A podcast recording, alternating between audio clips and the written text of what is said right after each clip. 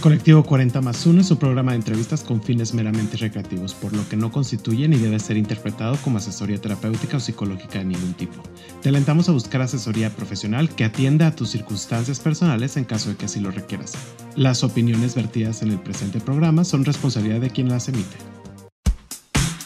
Si sientes confusión, estrés, miedo o si tienes dudas, The Trevor Project está para ti 24/7 nuestro apoyo es gratuito y confidencial en todo México a través de www.thetrevorproject.mx diagonal ayuda o mensaje de texto enviando la palabra comenzar al 67676 o por WhatsApp al 5592 253337.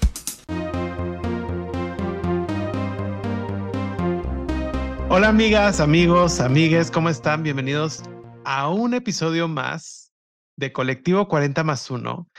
Y en este episodio estamos de manteles largos porque iniciamos el mes del orgullo de nuestro colectivo, de todos, todas y todes en este mundo diverso que muy importante, cabe mencionar que somos únicos y que brillamos por nosotros mismos mismas, mismes, por ser quienes realmente somos. Entonces, iniciamos este episodio con una invitada, la cual me da mucha alegría tenerla por aquí. Ella es activista, fundadora de la Marcha del Orgullo en Guadalajara, Jalisco, y también es presidenta de la organización Unión Diversa de Jalisco. Fascinación Jiménez, Bienvenida a Colectivo 40 más 1. No, pues un honor estar aquí. Gracias por la invitación. Un saludo a todos tus escuchandos, escuchandos. Muchísimas gracias. Al contrario, mil gracias a ti y tienes una historia espectacular, fascinación. O sea, hablando contigo, no paraba de escribir, ya no me cabía en, en mi libreta en donde hago anotaciones, pero me gustaría que nos dieras una pequeña introducción de quién eres, quién es fascinación, qué es lo que te caracteriza. Ay, no, pues primero, pues muchísimas gracias por la invitación a este podcast. Y pues creo que es difícil hablar de uno mismo, pero también somos la persona que más conocemos de uno mismo, pero no sé por qué a veces resulta difícil. Tal vez es como esta parte de compartirlo o de abrirte o no sé, pero Fascinación Jiménez es una mujer lesbiana, feminista, estudió la carrera de Ciencias y Técnicas de la Comunicación. Mis sueños era trabajar en los medios de comunicación y mi vida dio un giro muy grande, más o menos como en la etapa de la universidad, que es cuando mi familia se entera de mi orientación sexual y a raíz de ahí vivo pues la peor discriminación que un ser humano puede experimentar, ¿no? Que es el rechazo de tu propia familia. Y creo que esa parte fue la que despertó en mí como esta parte de, no, es que si yo soy así, yo tengo que luchar por defenderme y defender lo que soy. Y ya te la sabes, ¿no? Lo, clásico de no tienes que ir al templo, eh, mira que vea al psicólogo y esas cuestiones. Sin embargo, eh, dentro de mí estaba esta parte de no, yo tengo que defenderme. Busqué ayuda de algunos maestros de la universidad y me apoyaron mucho. Y ahí empezó mi, mi, mi lucha, ¿no? Por defender primero quién era eh, yo estudié esta licenciatura y me dediqué en lo personal a lo que es publicidad en, redes sociales y gestiones de, redes sociales. Sin embargo, a partir de ese momento me fui inmiscuyendo también en el tema del activismo y pues conocí a personas maravillosas de las que he aprendido muchísimo y que pues parte de lo que soy es, gracias a, esos momentos o a esas historias o a sus aprendizajes. Y me metí de lleno al, activismo, o sea, este, digo, sí tengo como mi vida profesional, pero el activismo se llevó lo protagónico en, mi existencia y pues ahora me encuentro como en una etapa en donde pues he vivido muchas experiencias en la asociación civil, en la marcha, en, diferentes casos y seguir profesionalizando. Eh, ahora estoy estudiando criminología porque es importante el brindar el acompañamiento a víctimas, pero también siendo una persona profesional. Entonces yo quiero terminar la, la licenciatura, estudiar una maestría en victimología y un doctorado en, en perfilación criminal.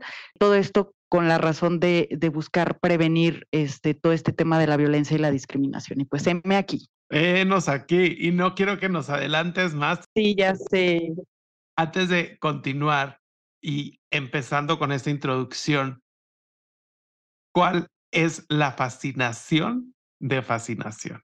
Ay, la, la fascinación de fascinación yo creo que es el luchar por vencer la injusticia cuando logramos vencer de alguna manera alguna injusticia, es la satisfacción más grande que puedo vivir. Eso es lo más padre. ¿Cómo fue tu camino de encontrar a la persona que eres el día de hoy? Yo creo que nos adelantabas y nos decías que sufriste discriminación en tu propia casa, ¿no? Yo creo que somos en México y bajo el contexto en el estado en donde tú vives, en la ciudad en donde tú vives, en donde son un poco más conservadores en comparación a otras regiones del país, pues es muy común esto, ¿no? Lo que tú nos decías, vete al, psicólogo, tienes que ir a la iglesia o ve con el pastor, el padre, eh, la monja. Entonces, ¿cómo fue este camino ahora que tú nos das como este adelanto en tu experiencia? Yo creo que ha sido una de, las etapas más difíciles de mi vida porque de quienes menos esperas el rechazo es como de tu familia. Además, pues estaba como en esta etapa de, la universidad y no tener como el apoyo de tu familia fue como una etapa muy, muy difícil. Creo que estos momentos difíciles de la vida de las personas, que ahora lo veo como como un reto o algo que nos hace ser lo que ahora somos, ¿no? Y que sacó la fortaleza que yo no hubiera creído que tenía, porque yo en esos entonces yo sentía que mi vida, es, o sea, era horrible que llegaran las eh, épocas navideñas y saber que pues mejor te quedas en tu cuarto porque momento incómodo el abrazo y así. Claro. Entonces, creo que yo recuerdo esa, esa etapa de mi vida como algo como difícil, triste, pero que fue un aprendizaje y que es parte de lo que ahora soy y que además ahora mi familia me apoya y es diferente, ¿no? Entonces, pues todo lleva un proceso, digo, por algo yo creo que, que tenía que pasar así. Y fíjate que me siento identificado con tu historia porque para mí Navidad es una de las épocas más complicadas para mí en lo personal. Creo que son las épocas más difíciles después de que construyes y que vas perdonando y estás en este camino de perdón y aceptación bajo las realidades y el contexto que tú tienes con este grupo de personas en específico, como que en ese transcurso es un poco doloroso por todo eso y, y te entiendo perfecto. Ahorita ya llevas una mejor relación con tu familia, pero yo he aprendido en este transcurso, en esos eh, ocho años, que entre más seguro estés de quién eres, bueno, lo digo desde manera personal, como que hay un abrir y una aceptación de tu persona, ¿no? O sea, no hay tantas inseguridades como tal. Creo que yo desde siempre ya sabía o sea, no decía, ay, soy una niña lesbiana o soy una adolescente lesbiana, pero sabía que era diferente, sabía que sentía diferente a la mayoría o a lo que comúnmente veía y vivía con este miedo de, ay, que no se me note o que no me descubran, soy la única del planeta. Y ya después vas viendo como estos destellos de otras personas afines que dices, este, no soy la única, este, me siento identificada, de repente ves a algún artista y dices, si existen, si existo yo, y creo que esta parte de defender lo que eres a capa y espada y aunque te quisieran, o sea, yo fui a, terapia, era una terapia grupal y me acuerdo que había pues muchas chavitas que contaban este, historias muy trágicas y yo iba porque era lesbiana, ¿no? Entonces, a mí me dolía más escuchar las historias de violencia y abuso que estas chicas vivían y eso me deprimía mucho porque yo escuchaba esas historias y yo decía, yo solamente soy lesbiana, yo solamente soy diferente. Y hasta que un día la psicóloga me dijo, stop, pues no sé por qué te mandaron a, a terapia. Este, creo que los que tienen que venir a terapia pues son tus familiares, ¿no? O sea, no hay nada malo en ti, y pues todas esas situaciones que vas viviendo y que te vas topando con maestros, profesionales de la salud, que te van diciendo pues que no está, o sea, creo que también yo me topé con muchas personas que me ayudaron, pero imagínate que hubiera sido una psicóloga LGBT fóbica que me hubiera dicho lo contrario, ¿no? Creo que fui un poco afortunada en tener como estos profesionales que me ayudaron en el camino como a decirme, no, es que tu familia está mal, este, y si necesitas algo. Y pues también la familia que no es de sangre, que, que, es la elegida, que son las amistades. Tengo amistades de, de más de 20 años con las que pasé estos procesos y que, híjole, valoro muchísimo porque experimentábamos cosas similares y nos ayudamos mucho, ¿no? Sí. Y lo que más admiras es la fortaleza que tiene uno en esos momentos. En lo particular, yo no sé ni cómo le hice ni de dónde tuve fuerzas, pero me aplaudo muchísimo mi fortaleza. Sí, la determinación. La determinación es impresionante. ¿Cuál fue tu primer encuentro con el activismo? Nos comentabas ahorita que debido al rechazo familiar, tú te acercaste a este momento, pero no sé si hubo como algo en específico adicional a este suceso que fue lo que te acercó a luchar por los derechos de la comunidad LGBTIQ. Te vas a reír, pero fue un accidente. O sea, yo sabía que lo que yo era y en la universidad pues conocía más personas que incluso formamos un grupo que se llamaba Mega, que era Movimiento Estudiantil Gay de Guadalajara y Asociados, en la UNIVA, Universidad del Valle de Atemajac, la Universidad Católica de México. No, bueno. y pues una de mis mejores amigas, que también, bueno, ella es bisexual, un día fuimos a comprar algo para la universidad al centro y de repente vimos un borlote en una calle y dijimos, ¿qué está pasando? ¿Qué pasó? Vamos. Caminamos unas tres cuadras, llegamos y pues resulta que era una marcha LGBT, mi primer marcha LGBT, calculo yo que tenía 20 años. Eh, a mí me brillaron los ojos, a mi amiga igual fue como de, ¿qué está pasando? Hay que seguirlos. Íbamos por la banqueta, no eran más de, yo creo que 200 personas las que iban marchando y a la altura del mercado Corona se hace un embudo que ya no puedes ir en la, en la banqueta, entonces tuvimos que bajarnos y pues ya íbamos marchando literalmente. Ya iban ahí este, muy unida al contingente. Eh, sí, entonces pues oíamos pues las consignas y, y estábamos pero anonadadas y de repente empezamos a ver cámaras de Televisa, TV Azteca y empezó el pánico y le dije, hay que salirnos porque este, yo no quiero que me vean en mi casa. o sea, todavía estoy teniendo todos los problemas y todavía me van a decir, ay, ahí andaba. Entonces, pues ya como pudimos más adelante nos salimos. Eh, fue muy impresionante para mí ver eh, a los vaqueros, a los osos, a mujeres lesbianas, a estas consignas. Eh, fue yo creo que el momento de, amor a primera vista con, con, el activismo, fue accidental. A partir de ahí ya nos informábamos de cuándo iba a ser la del siguiente año y, y toda la bolita de amigos nos, nos, disfrazábamos porque teníamos como esta onda closetera, entonces nos llevábamos nuestros antifaces, entonces este, siempre íbamos con una temática de vaqueros, de RBD, ahí tengo las fotitos, con mucho gusto te las comparto, pero porque nos gustaba disfrazarnos para que no nos reconocieran. Claro. Pero eh, así inició el, el activismo en mí. No, hombre, o sea, qué padre momento, o sea, hasta se te ilumina la cara de relatarnos a la fascinación de hace aquellos momentos, ¿no? Hace algunos años, se podría decir. Mega a todo lo que da. Sí, tengo una foto también con nuestra lonita de Movimiento Gay Estudiantil de Guadalajara y Asociados. marchamos junto al ITESO, que en esos entonces tenían ellos una asociación que se llamaba Axis y nos unimos como estos dos movimientos estudiantiles a marchar.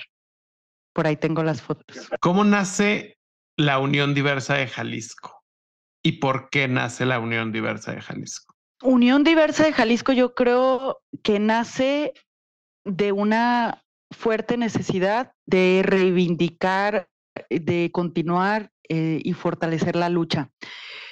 En las marchas que se hacían anteriormente, había ciertas eh, acciones que eh, no gustaban a, muchas y muchos activistas, que nos reuníamos mes con mes en una asamblea con diferentes colectivas y que proponíamos ahí diferentes actividades de cada uno, cada una, y sumábamos, eh, colaborábamos, creábamos alianzas.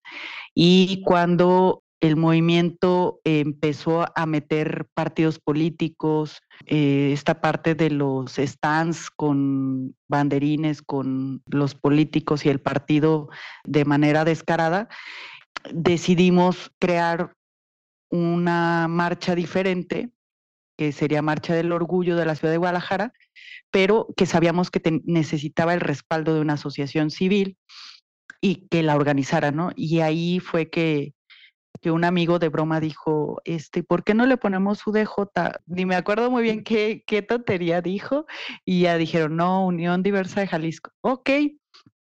Y decidimos ese mismo año crear nuestra primera acta constitutiva y empezar como a empaparnos de estos como objetos sociales en los que podíamos incidir y, dijimos, oye, pues no nada más hacemos la marcha, podemos hacer esta parte, esta otra parte.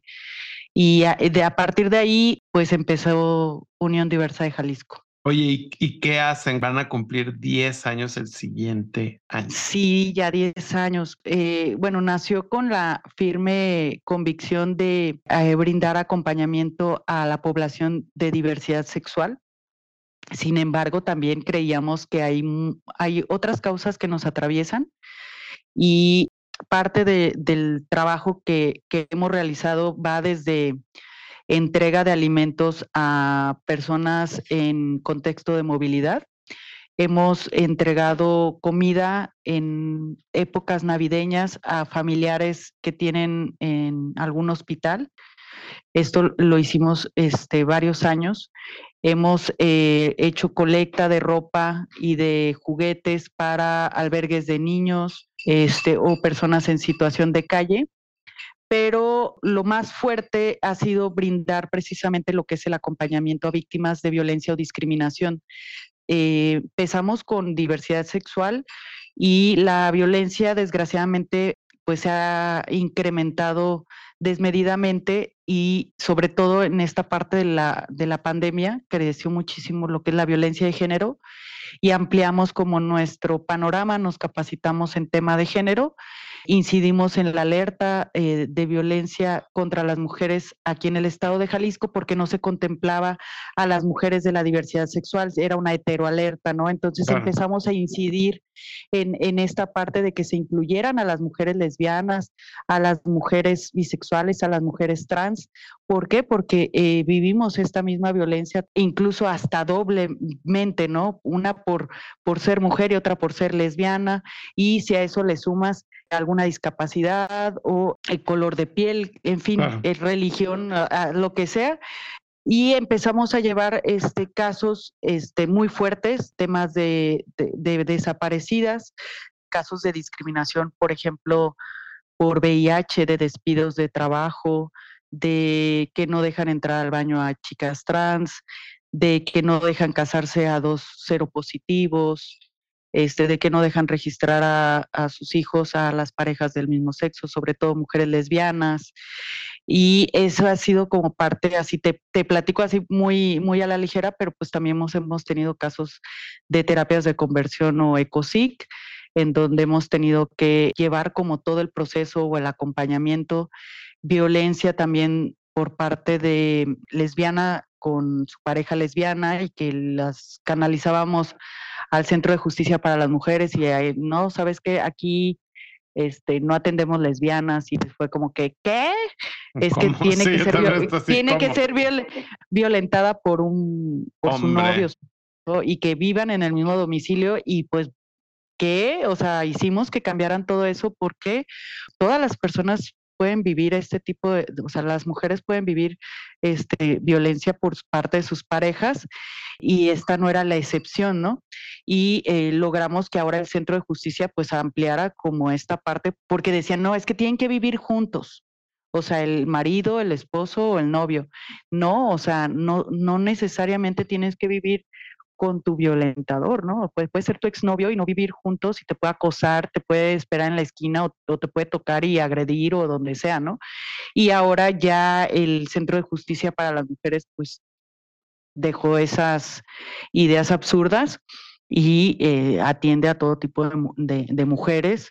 También tuvimos el caso de, de Zoe, que es una chica trans que fue atacada con ácido aquí en la, en la ciudad de Guadalajara, en el centro histórico, y que ella inmediatamente es trasladada por sus familiares al hospital, eh, no recuerdo el nombre, pero es un hospital religioso, y resulta que le niegan la atención por no, que no correspondía a su INE con su físico, y eh, sus familiares la llevan a la Cruz Verde, en la Cruz Verde la revisan y le dicen, no tienes nada, vete a tu casa, nosotros sacamos un boletín porque vimos la nota de que no la habían dejado entrar al hospital y pusimos que en el boletín pues que podían comunicarse con nosotras para darles una, un acompañamiento.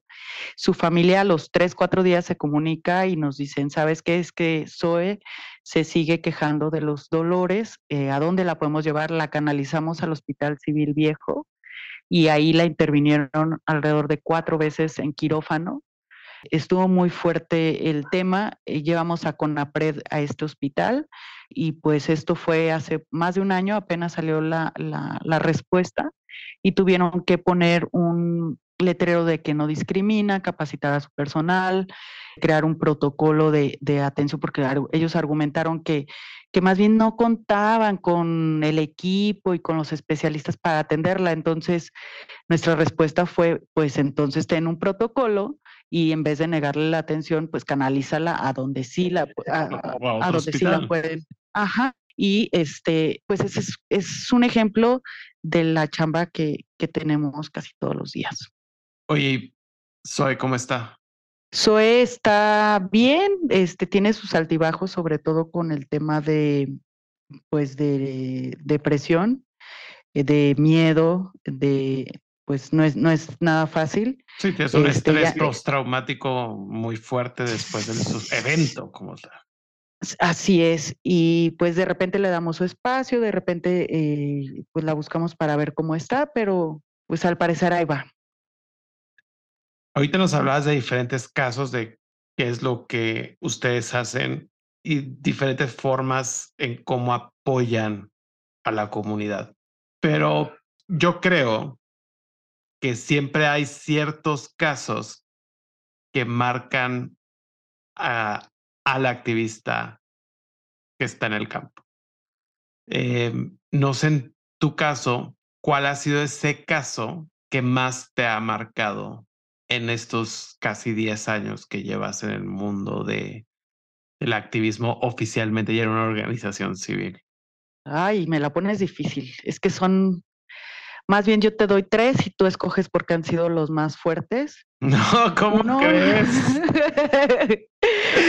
Siempre, o, si me lo puedes dar resumido, está perfecto. Ay, pues, eh, ay, mira, está el caso de unas trillizas que nacieron en Nayarit y necesitaban atención médica urgente porque nacieron prematuras. Fueron canalizadas al Centro Médico de Occidente de Guadalajara y ahí al mes les dijeron pues que necesitaban que estar registradas para que las siguieran atendiendo. Fueron al registro de Guadalajara y dos mujeres no podían registrarlas, dos mamás no. Fueron al de Zapopan, les dijeron lo mismo a las dos mamás. Alguien les dijo que en Chapala sí, corrieron a Chapala, les dijeron que no, y ahí nos buscan. Y ahí les dijimos, pues pídale la negativa al registro de Chapala, interpusimos un amparo y el juez ordenó a los días la suspensión del acto, es decir, que la siguieran atendiendo en lo que se resolvía el tema del registro. A ver, que Chapala está muy retirado también de la ciudad de Guadalajara y de las Como a 40 minutos. sí, o, sea, las trajeron este, de arriba abajo. Y hizo tan mediático el caso que, este, que el, el registro civil fue al hospital para registrarlas. Y a partir de ahí llevamos 25 casos de registro. Mm, de registro, que les dan la negativa que no pueden registrar a sus hijos en el eh, registro civil. Parejas homoparentales. O sea, son 25 hijas e hijos que hemos logrado registrar este, de parejas de lesbianas aquí en, en el estado de Jalisco. O sea, entonces hay un índice de discriminación, hay una interseccionalidad, más bien dicho, en donde por ser mujeres y por ser mujeres lesbianas les quitan el derecho de registrar a sus hijos. Sí, porque eh, este, por ejemplo, ponen el pretexto de es que tienen que estar casadas, es que tiene que ser de una clínica de fertilidad, es que tienen que estar casadas antes de que nazca el, bebé. Y digo, a las parejas heterosexuales ni siquiera les, o sea, no les piden ninguno de esos requisitos, ni les preguntan si sí es el papá biológico, o sea, ellos pueden registrar a sus hijos sin ningún tema, pues. Entonces, claro que es un tema de discriminación. Sí es fuerte este, porque se derivaron muchos casos, este, unos más complicados que otros, pero tenemos el caso de dos chicas trans desaparecidas desde el 18 de septiembre del 2020. Estas dos chicas trans fueron a una fiesta y ya no regresaron a sus casas. Pero lo fuerte viene cuando la fiscalía se negó a publicar la alerta alba hasta que sacamos una nota y pues desgraciadamente el fiscal se refería a ellas como ellos en las ruedas de prensa y hacían que las buscaban pero no las buscaban, le negaron a las familias eh, el acceso al expediente cuando es un derecho de las víctimas indirectas y el caso está plagado de, irregularidades como testigos que no han llevado a, dar declaración, eh, videos de cámaras que, que se perdieron, sábanas de llamadas que no han revisado y llegamos con este caso a la ONU como el primer caso que involucra a la diversidad sexual en tema de desaparición forzada. Es vergonzoso, pero tuvimos que llegar a la ONU. Este, la ONU van dos notas verbales que le hace al Estado de Jalisco y desgraciadamente no hay noticias de las dos chicas. Hemos brindado el acompañamiento a las familias las hemos acompañado a buscarlas en muchísimas partes, inclusive en CEMEFO. Las familias están conscientes que es difícil encontrarlas con vida. Yo creo que el, caso es uno de los que más me han marcado porque aparte es un miedo constante porque pues te enfrentas con esta autoridad que lejos de, colaborar o de ayudar, te da miedo, ¿no? Entonces, este es otro de los casos, pero yo creo que el de Aileen, que es una chica lesbiana que fue llevada a esta secosic por su propia familia, fue el que me quitó el sueño, yo creo que como tres o cuatro días, porque eh, cuando ella desaparece, eh, su, novia empieza a publicar en grupos eh, que su familia la había desaparecido y esto y tomamos el caso y acompañamos a, la novia y a una prima que pusieran la denuncia a la, Fiscalía de Personas Desaparecidas. Como yo había escuchado estas historias de, muchas amistades de lo que sucede en estos espacios de, de, la SECOSIC donde hay violaciones correctivas, pues yo me imaginaba que la estaba pasando horriblemente y no dormía, ¿no? Entonces fue, fue terrible, fue terrible el estar también horas en fiscalía para la toma de declaraciones, ver que la impotencia de, de que le decían, no es que los papás siempre estaban en su casa y ahora se salen desde temprano y llegan noche, no le pueden poner, decía la novia, un geolocalizador al vehículo de los papás y pues así damos con ella y que dijera el policía investigador en ese momento sí sabes cuánto cuesta un geolocalizador, este, no lo vamos a arriesgar por si se pierde, ¿no? Cuando, híjole, los venden hasta en esteren, o sea, ay no. eh, o por qué no lo seguían, no sé, o sea, era como una película bizarra de, de los 70 de, de, de, los policías judiciales en México, que no, no avanzamos, ¿no? Entonces, lo que hicimos fue una campaña mediática donde salimos a medios a decir que esta chica estaba desaparecida, que posiblemente habían sido sus papás, que temíamos por su integridad. Se hizo muy mediático y es el mismo hermano quien a los, a los cuatro días, cinco, la, la lleva a fiscalía ella indicó que sí fue eh, llevada en contra de su voluntad, nos indicó cómo es el proceso. ¿Y cómo es el proceso? ella dice que sus papás iban al templo este, de, eh, sus papás eran de Radio María y de, eh, de, la, de, la, vela perpetua. Entonces creo que la mamá le esculcó, le encontró cartitas y todo y dijo, ay, pues algo tengo que hacer. Hay un templo que se llama el Templo de Plan de San Luis y que ahí eh, entregaban volantes afuera y lo que hacían era como juntar a varias familias que ya tenían como identificados hijas, hijos LGBT y hacían como una sesión informativa muy lejos de la ciudad, en donde les daban una charla y les explicaban que esto era malo y que se podía corregir.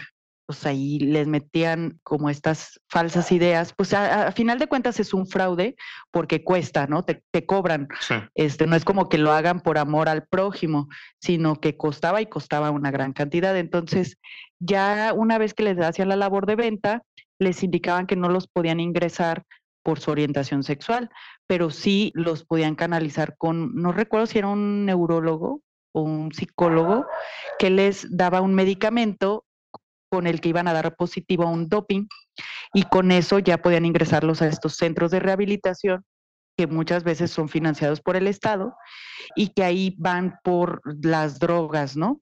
Entonces, Aileen fue llevada con un pseudo médico de la salud sí. quien le estuvo dando medicamento que para la depresión y que para ayudarla y no sé cuánto.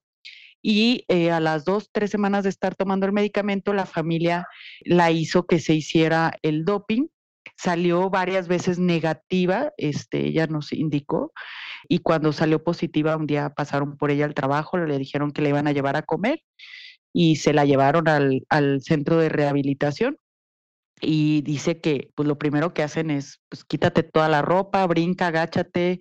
La tuvieron aislada no sé cuántas horas, tomaba agua de la llave, o sea, sí es muy lamentable. Tenemos un documental de su caso y ella está ahorita muy bien y al final pues se logró algo, algo de justicia. Ella no quiso denunciar a su familia, al final de cuentas es su familia pero por fin aquí en Jalisco ya están prohibidas. Pero muy fuerte. Ay, pues ya te he contado cada historia, ¿no? Son tres historias muy interesantes. Esas tres te han marcado mucho.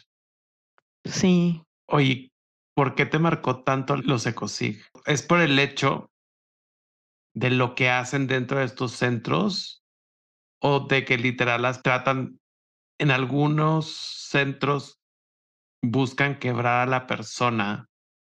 Sí, el espíritu.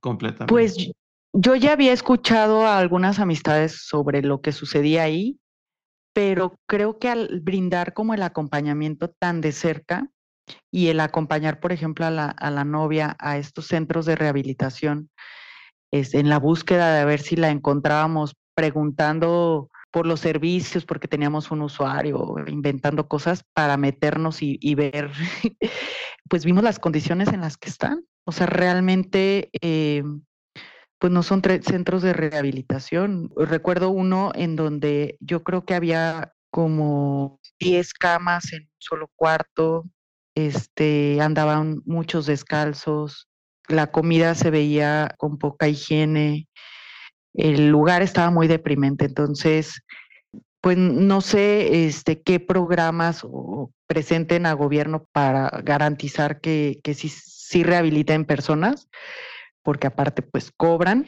Eh, creo que el vivir tan de cerca el caso, el escuchar como el clamor de la novia, la prima y el desahogo y como esta parte de lo que expresaba de, de los papás, el saber que podían estar haciendo esto con mucho más chavas, con muchos más chavos, ver el estado en el que se encontraban estos espacios y haber escuchado las historias de personas que vivieron de cerca esta SECOSIC, creo que la suma de todo, yo creo que me, me marcó. Esos tres, cuatro días yo no dormía, o sea, de imaginarme que, que, lo estaba pasando muy mal. Y pues yo creo que es eso, ¿no? La incertidumbre de si la íbamos a encontrar también o, o no. Porque es una posibilidad de no encontrarlas o encontrarlos. Claro, imagínate que, que se los lleven a, a, otro país, no sé. Digo, en este caso Aileen era mayor de edad, pero el MP de cuando pusimos la denuncia, que estaba tomando la declaración, nos dijo que era abismal la cantidad de casos que había y que lamentablemente la mayoría eran de menores de edad.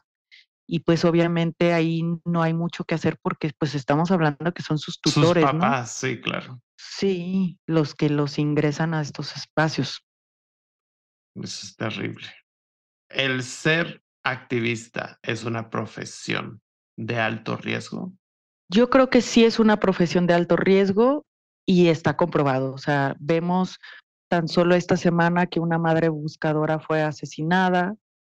O sabemos que el que defiende mariposas es asesinado. Vemos a cuántos activistas con amenazas de muerte. Eh, yo creo que sí, sin duda, el activismo y no nada más el activismo de diversidad sexual o de violencia de género, o sea, hasta en el tema e-, ecológico de esta parte de, de, los pueblos originarios, o sea, eh, todo es un riesgo, ¿no? Y dentro de la diversidad sexual, ¿cómo se representa el riesgo? Pues yo creo que el riesgo en la diversidad sexual es muy amplio yo creo que existen tantos grupos conservadores, sobre todo radicales, que se convierten ya en una amenaza. Entonces, estas amenazas pueden ser eh, de manera cibernéticas o este, incluso verbales o de acoso lo hemos visto con compañeros que tienen vecinos agresivos, este, que envenenan a sus animalitos o que no hayan la forma para que se cambien de, de domicilio.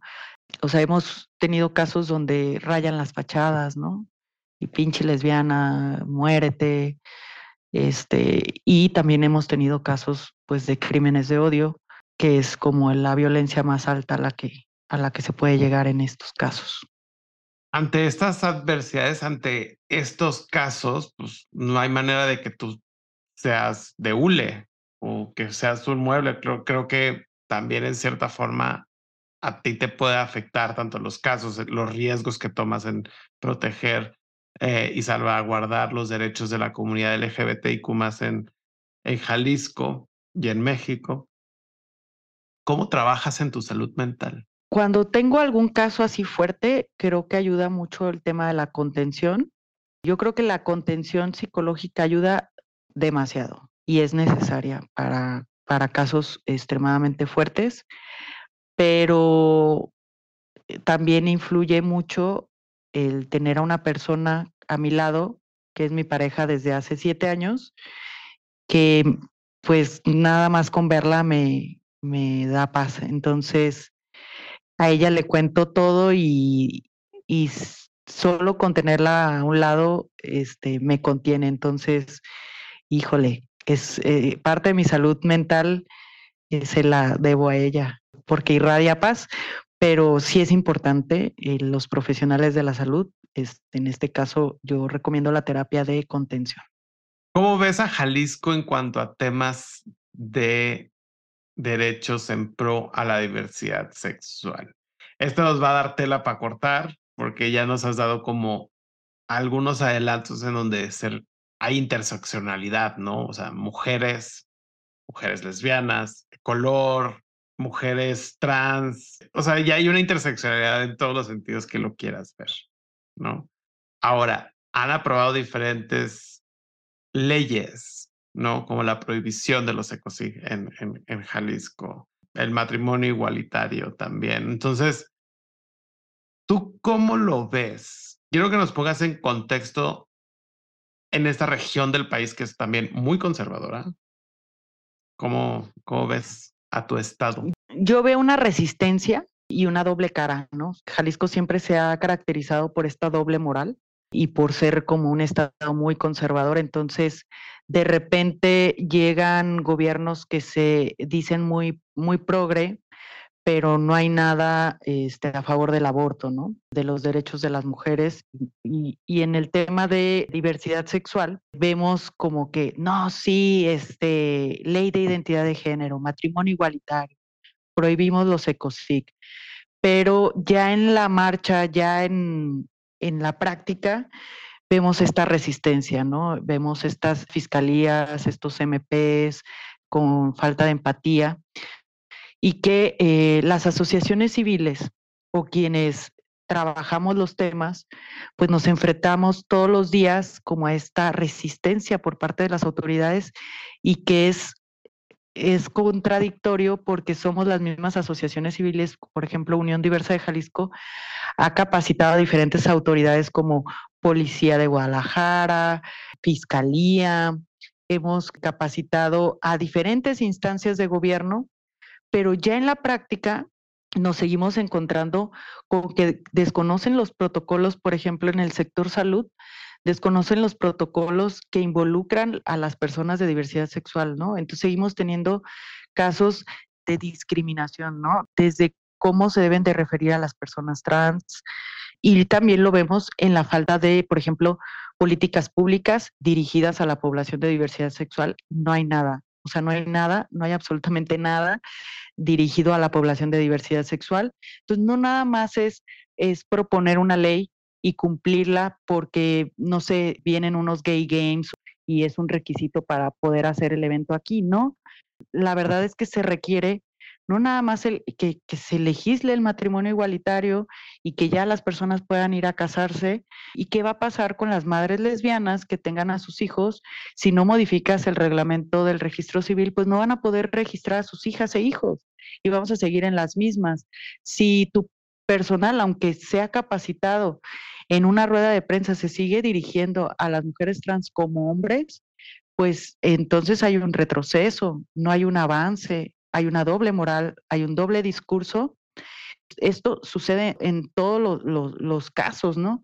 Este, nos, nos llegan todos los días casos en donde, oye, e, es que eh, me discriminó un dentista, me dijo que esto y que el otro por mi orientación sexual.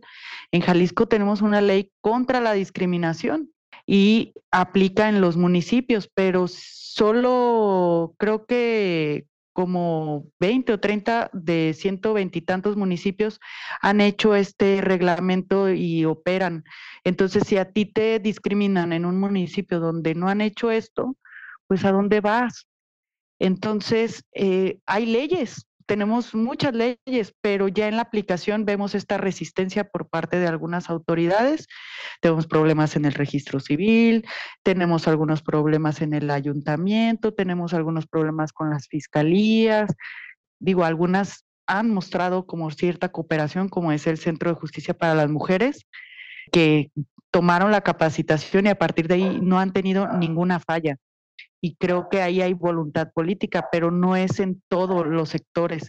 Y la verdad es que si queremos avanzar o tener un Jalisco de iguales, como dicen sus eslogans, pues eh, necesitamos que esto corresponda a la realidad y que no sea una ley nada más o que digan que son un gobierno progre, que creen en, en, en esta parte, cuando realmente no tenemos políticas públicas ni de salud, ni de deporte, no hay absolutamente nada para el LGBT en Jalisco. Ahorita nos diste pues esta cruda realidad. La verdad es que son las asociaciones civiles colectivas quienes este, contribuyen día con día en el tema del VIH, haciendo pruebas de papiloma, o sea, pero en verdad, o sea, ves a las, a las compañeras y compañeros este, partirse el lomo y, sin mayor recurso, o sea, como siempre ha sido, pues. Y a ti también. Pues eh, de cierta forma sí, este, pues ya sabes, la lucha es colectiva. Exactamente. ¿Crees que estás construyendo un futuro mejor para las siguientes generaciones del colectivo? Y también lo quiero especificar ahora en Guadalajara, porque pues es tu realidad. Yo sé que en México también hay, pero... Mira, yo siento, así como te decía, la lucha es colectiva, yo siento que contribuyo a la lucha colectiva para mejorar o tener un, un mundo mejor.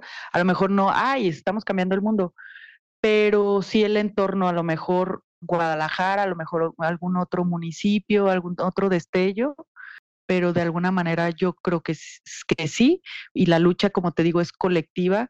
Yo cuando salía a las primeras marchas todavía existía este delito de que si te agarrabas de tu pareja, las parejas del mismo sexo de la mano, era delito por faltas a la moral. Y el haber logrado que esto se retirara, pues fue una lucha colectiva que, que yo creo que celebramos los de la vieja escuela ya las nuevas generaciones ni siquiera saben que, esto existía. Es así como, ¿qué? ¿Eso cuándo pasó en la era de la piedra? Mm, sí, no. Este, pero pasó hace, poco, o sea, hace poco, pero es bueno recordarlo y reconocer que esta lucha pues es de todas, todos y todes, que no ha sido fácil, pero que ahora ya hay cambios, ¿no? O sea, que, que batallamos con eso, pero que ahora ya puedes andar con tu pareja y a lo mejor alguien te ve feo o alguien te quiere agredir o algo así, pero ya no te llevan a la cárcel, ¿no? O ya no te corretean los policías. Entonces, digo, sí van cambiando, las cosas van mejorando, no a la velocidad como uno quisiera, pero yo creo que sí dejo mi, mi cachito de, de aportación. Ahora vamos a pasar a la ronda de preguntas rápidas. Órale. Esta parte de sección que te voy a decir una palabra Ok. Y me tienes que decir lo primero que se te venga a la mente. Ok. ¿Estás nervioso? Nunca me la han hecho, así que tenme paciencia. y aparte no se las mando cuando les, hago llegar las preguntas porque justo sé que hay gente se sí. no, que las estudia y ya sabe perfectamente. Ah, ya. Ah, ya. Pero no va a ser este caso. Fascinación, dime lo primero que se te viene a la mente cuando te digo activismo? Es colectividad. Marcha del orgullo. Es mi vida. Ecosig. Ay, terror. Zoe. Esperanza. Guadalajara. Mi entorno. Mega. Inicio. Y con esta última pregunta cerramos este programa. Y al principio iniciamos con cuál es la fascinación de fascinación. Entonces me comentabas y me decías que es muy complicado hablar bien de uno mismo o de ti misma. ¿Qué es lo que más amas y aplaudes de fascinación, Jiménez? Yo creo que la determinación, mi determinación. ¿Por qué? Porque te voy a contar una breve historia.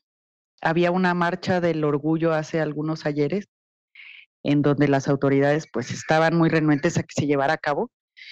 Y yo siempre planteé que se iniciara de la Glorieta Minerva y pues la íbamos a iniciar de la Glorieta Minerva en e-, ese entonces el gobernador que estaba indicó que no le íbamos a dar la vuelta a la glorieta, que nos fuéramos por la callecita, pero que la glorieta no se tocaba y pusieron motocicletas hacia alrededor de la, de la Minerva en una calle para que no pasara la gente. Y nos llama el de movilidad y nos dice, no pueden darle la vuelta a la, a la Minerva, este, para que le digas a tu gente, ¿no?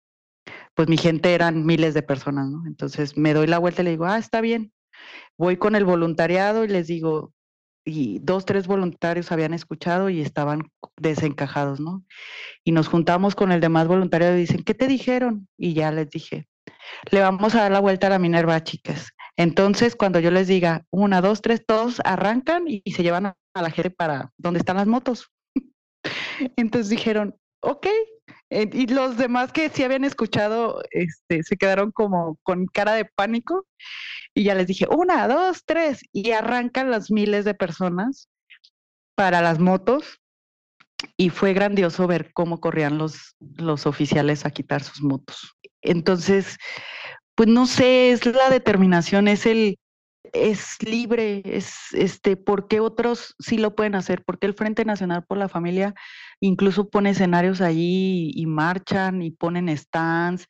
¿Por qué otros sí, nosotras, nosotras no? ¿Por qué hemos sido una población que históricamente ha sido violentada, vulnerada, y abusada? Entonces, mm, yo, yo estoy en contra de todo eso que, que se nos pueda negar.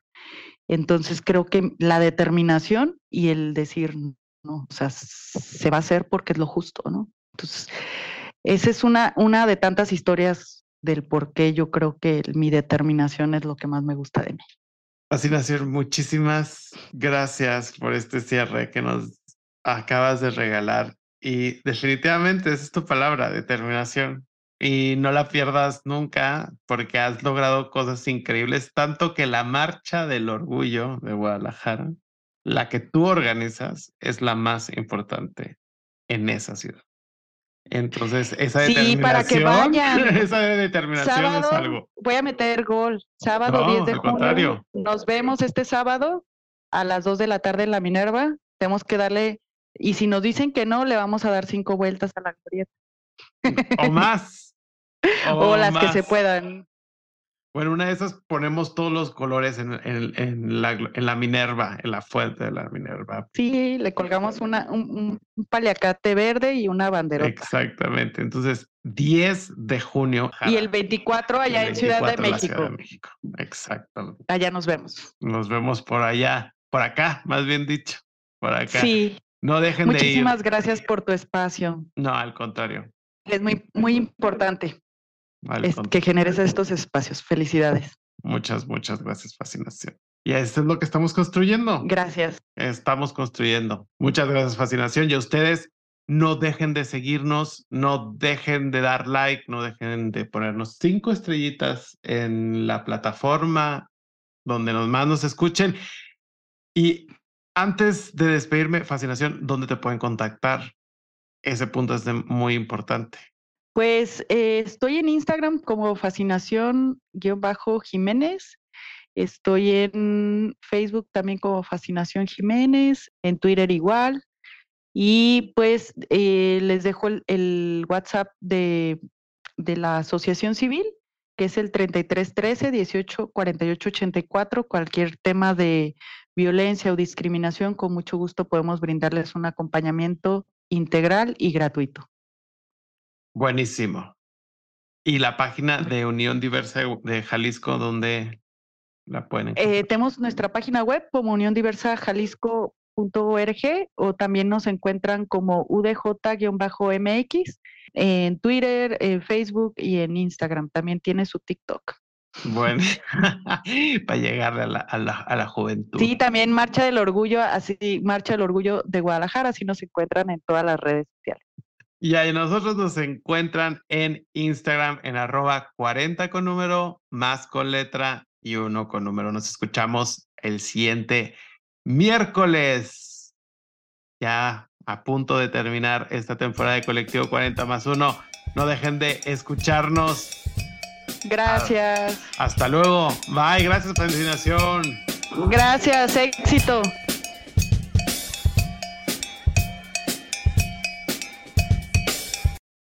Si tú o alguien que conoces necesita ayuda o apoyo, el personal capacitado de The Trevor Project en México está listo para brindar ayuda en situaciones de crisis y prevención de suicidio. Los servicios están disponibles las 24 horas del día, los 7 días de la semana a través de su página web www.thetrevorprojectmexico slash ayuda o bien enviando un mensaje de texto con la palabra comenzar al 67676 o por WhatsApp al 559225 3337.